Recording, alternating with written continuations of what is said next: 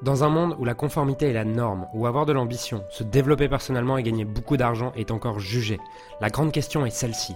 Comment des entrepreneurs et des coachs comme nous, qui transformons la vie de nos clients, qui ne peuvent pas et qui ne veulent pas choisir entre le sens et l'argent, entre l'impact et la liberté, entre la vie de nos rêves et faire une différence dans la vie de milliers de clients, comment nous pouvons amener nos entreprises à générer des millions sans y sacrifier notre authenticité, notre intégrité et ce qui est vraiment important pour nous. Mon nom est Julien Musée et bienvenue chez No Limit Impact. Ça vous intéresse de créer une équipe de e-players Oui, bien sûr. Vous avez besoin de quatre étapes pour recruter et avoir une équipe de e-players au quotidien. La première, c'est bien sûr recruter. et on va voir ces quatre étapes en détail. La deuxième, c'est... La troisième, c'est... La quatrième, c'est... Quand vous recrutez, la chose la plus importante, c'est d'avoir défini qu'est-ce que cette personne va faire en termes de responsabilité. Ne déléguez jamais quelque chose, ne, recrutez jamais quelqu'un en vous disant Ah, elle peut m'aider. Non. Tu la recrutes pour, pour, avoir quelle responsabilité et pour atteindre quel objectif. Quand on recrute, la première chose qu'on demande à la personne qui a besoin de recruter ou de renforcer l'équipe, en tout cas qui avait ce rôle avant, c'est pendant 7 jours avant de faire un 100 units of time et dans la semaine d'écrire tout ce, qui tout ce qui fait toutes les 30 minutes pour être capable de savoir exactement quelle tâche est-ce qu'on veut déléguer, quelle responsabilité est-ce qu'on veut déléguer. Avant de recruter quelqu'un, faites toujours ça. La semaine d'avant, si c'est vous qui allez vous débarrasser de certaines tâches, pendant 5 jours, vous prenez un fichier Excel et toutes les 30 minutes, vous écrivez qu'est-ce que vous avez fait dans les 30 dernières minutes pour avoir de la clarté sur qu'est-ce que vous avez besoin que cette personne fasse à votre place. Ou, alors, ou si c'est un nouveau poste, pareil, prenez une heure s'il le faut pour vraiment définir c'est quoi les responsabilités, les tâches que je vais lui donner. Ça, c'est la première chose. La deuxième chose, c'est maintenant que j'ai défini les tâches, les responsabilités, tout ça, quelles sont les compétences que cette personne doit avoir pour pour faire ça au mieux et atteindre les objectifs qui lui sont fixés. Et la troisième étape, c'est de reclarifier quelles sont les valeurs, attitudes, manières de penser que doit avoir cette personne pour être la bonne personne à ce rôle. Parce qu'il n'y a rien de pire d'être face à un recrutement et de ne pas avoir défini ça en, avance. Ce qui m'est arrivé il y, a, il, y a, deux jours, je, gérais un recrutement et je vois que je procrastinais le fait de trier les dernières candidatures et tout ça. Ah, je procrastinais vraiment ça, je, me mettais sur le truc, je regardais toutes les candidatures et je refermais mon ordi, j'allais faire autre chose et ça me saoulait. Et puis au bout d'un moment à procrastiner, j'avais plus le choix, c'est-à-dire que j'avais vraiment besoin d'avancer sur ce recrutement et de sélectionner les, les candidats. Je savais que j'avais ces trois jours, donc dimanche soir, il fallait que ça soit fait. Je me suis posé, je me suis demandé, ok, avant d'ouvrir tous tes trucs, qu'est-ce que tu attends de cette personne? C'est quoi les critères que tu veux? C'est quoi les compétences qu'elle doit avoir, c'est quoi euh, les compétences, l'expérience, tout ça, et c'est quoi l'attitude? Et une fois que j'ai défini ça, mon tri de recrutement, en fait, il s'est fait en quelques secondes. Parce que sinon, c'est juste, ah, il a l'air sympa ou pas? Ouais, lui, je le sens bien, lui. Mais je le sens bien, ça t'amène pas à grand-chose. D'accord? Donc, faire vraiment ce travail de définir en amont, c'est ultra essentiel et je pense que c'est une bonne partie d'un bon recrutement. En tout cas, ce qui est sûr, c'est que l'inverse est vrai. Ne pas avoir défini est 80% d'un mauvais recrutement. ne pas avoir défini ces trois choses est 80% d'un mauvais recrutement. Ensuite, c'est vraiment lancer cette annonce partout, partout où vous pouvez. partout où vous pouvez et solliciter aussi les gens de votre équipe. Une fois que vous avez écrit l'annonce, l'annonce, c'est rien de plus que euh, la définition des, des trois compétences avec la vision, la mission et qu'est-ce qu'il y a pour eux dans le rôle. Pourquoi est-ce qu'ils devraient travailler avec votre entreprise et pas une autre? Bref, c'est un texte de vente.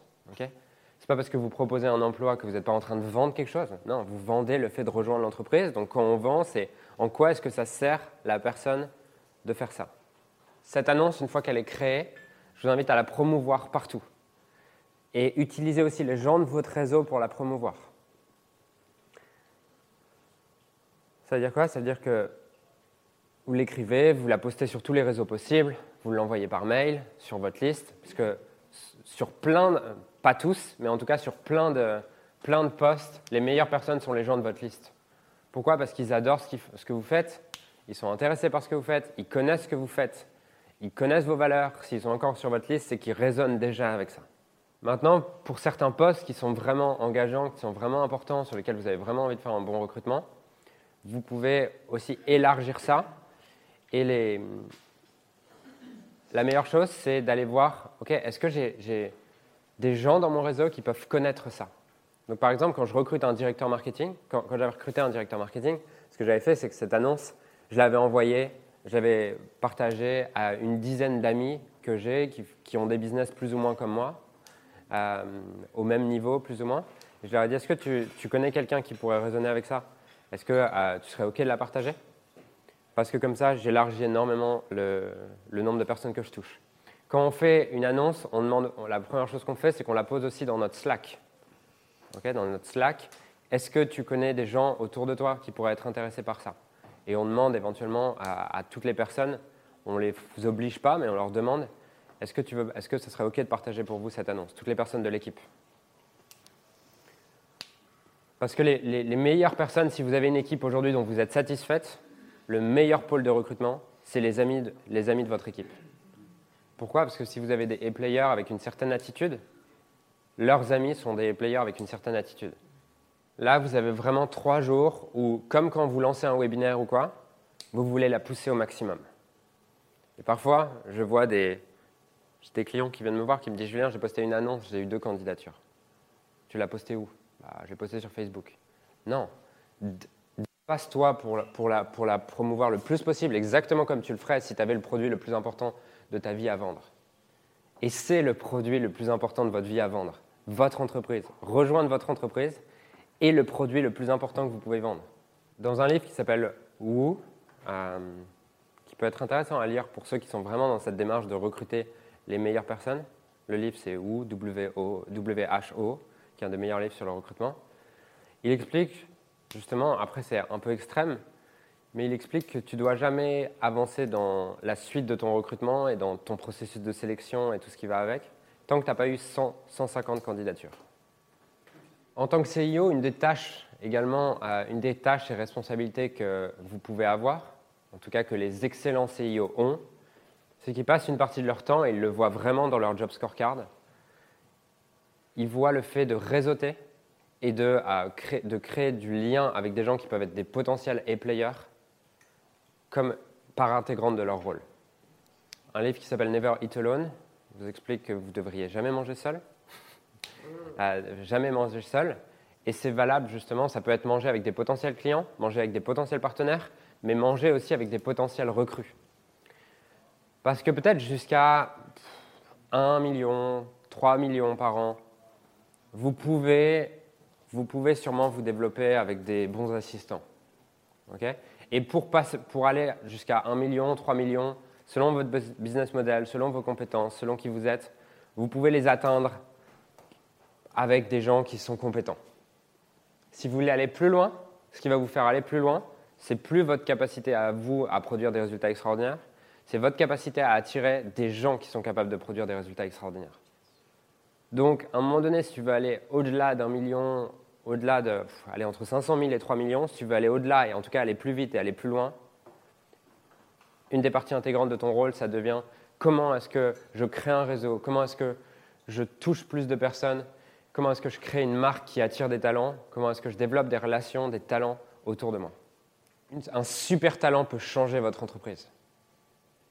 Vous prenez un super directeur marketing, par exemple, peut changer la trajectoire de votre entreprise. Un super directeur des ventes peut changer la, trajectoire de votre entreprise. Un super directeur opérationnel transforme votre entreprise. Okay à l'inverse, un mauvais recrutement vous draine pendant plusieurs mois émotionnellement à un niveau énergie et vous avancez plus en fait. Et en plus, ça vous démotive un mauvais recrutement et quelqu'un que vous n'aimez pas dans votre, en tout cas quelqu'un qui n'est pas la bonne personne dans votre entreprise, vous démotive vous-même à travailler. Il n'y a rien de plus démotivant que de travailler avec des gens où vous avez l'impression qu'ils ne sont pas au niveau et d'avoir l'impression que c'est vous qui faites tout. Bon, parfois, ça peut être vous-même parce que vous ne laissez pas les autres faire. Mais parfois, ça peut être aussi juste parce que vous n'avez pas les bonnes personnes. Tu vois, on en revient toujours à cette question de quel est l'équilibre de vie que je veux. Pendant deux ans, j'étais OK de travailler à 12 heures par jour, en fait. Je m'en foutais. Et pendant, ces deux premières années, je préférais d'ailleurs avoir 2000 euros de plus par mois, 5000 euros de plus par mois dans ma poche, 10 000 euros de plus par mois dans ma poche à la fin, à la fin du mois, que d'économiser 5 heures. Aujourd'hui, je préfère avoir 5 000 euros par mois de moins dans ma poche et par contre économiser 10 heures. Donc ça, ça dépend juste, tu vois, il n'y a pas une règle et te donner une règle, ce serait une erreur, c'est plus te poser la question, ok, par rapport à la vie que je veux à moyen et long terme et par rapport à la vie que je veux à court terme, qu'est-ce que je suis prêt à faire? Parce que vous devez comprendre quelque chose, c'est qu'un recrutement et tout dans la vie, c'est toujours un échange de cinq ressources. Vous avez cinq ressources. Le temps, l'énergie, les efforts, les pensées, je parle des pensées, c'est l'espace mental, et l'argent. Ok? Vous avez ces cinq ressources. Et votre but, c'est arriver à jouer sur ces cinq ressources et voir laquelle est en abondance, laquelle est en manque, et comment est-ce que j'échange une de ces quatre ressources contre une autre.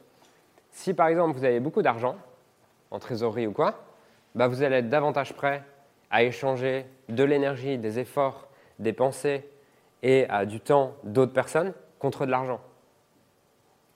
Quand tu n'as pas d'argent, tu as vraiment besoin de ça pour manger, tu vas te dire, OK, je me saigne en fait. Et je vais mettre le temps, les efforts, et je m'en fous en fait, je ne suis pas prêt à payer le, temps, les efforts d'autres personnes. C'est toujours un échange de ces quatre énergies, de ces cinq énergies, cinq ressources. Et du coup, comment est-ce que tu prends tes décisions en étant capable de voir, OK, au moment présent, là, comment, comment, où en sont mes cinq ressources en fait? Où en sont mes cinq ressources? Et qu'est-ce que je suis prêt à lâcher peut-être comme ressource pour en récupérer une autre qui m'est plus précieuse aujourd'hui? Stamoven, ça fait une vidéo que j'ai beaucoup aimée, qui est Scaling is a mess. Scaler, c'est le bordel. Et tu ne peux pas éviter ce bordel. C'est-à-dire que plus tu scales, plus c'est le bordel. Donc, si, si en fait, il y a un moment donné, dans une chambre, si tu, veux, tu te dis non, non, mais moi je veux juste changer d'habit et me rhabiller, ça ne m'intéresse pas que de ranger. Il y a un moment donné, tu n'as plus de place pour mettre tes affaires par terre.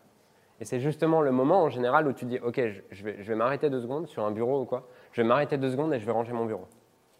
Parce que si c'est trop le bordel, tu peux plus travailler. Tu vois? Donc, de toute façon, tu l'apprendras par l'expérience. si tu n'as pas envie de l'entendre là, c'est OK. Recruter, derrière, euh, je l'ai déjà dit, je le dis à chaque immersion, je vous le redis encore une fois, recruter sur les valeurs, entraîner pour les compétences. Vous ne voulez pas des gens qui sont des bras cassés, mais euh, si vous devez choisir entre deux personnes, une personne qui est peut-être un peu plus compétente et une autre qui a les valeurs de l'entreprise, choisissez les valeurs de l'entreprise. Il n'y a rien de pire en fait dans, euh, dans une entreprise que quelqu'un qui n'est pas aligné avec les valeurs. Derrière, ça démotive toute l'équipe et vous commencez à vous focaliser sur ce qui vous rend émotionnel par rapport à cette personne plutôt que d'avancer.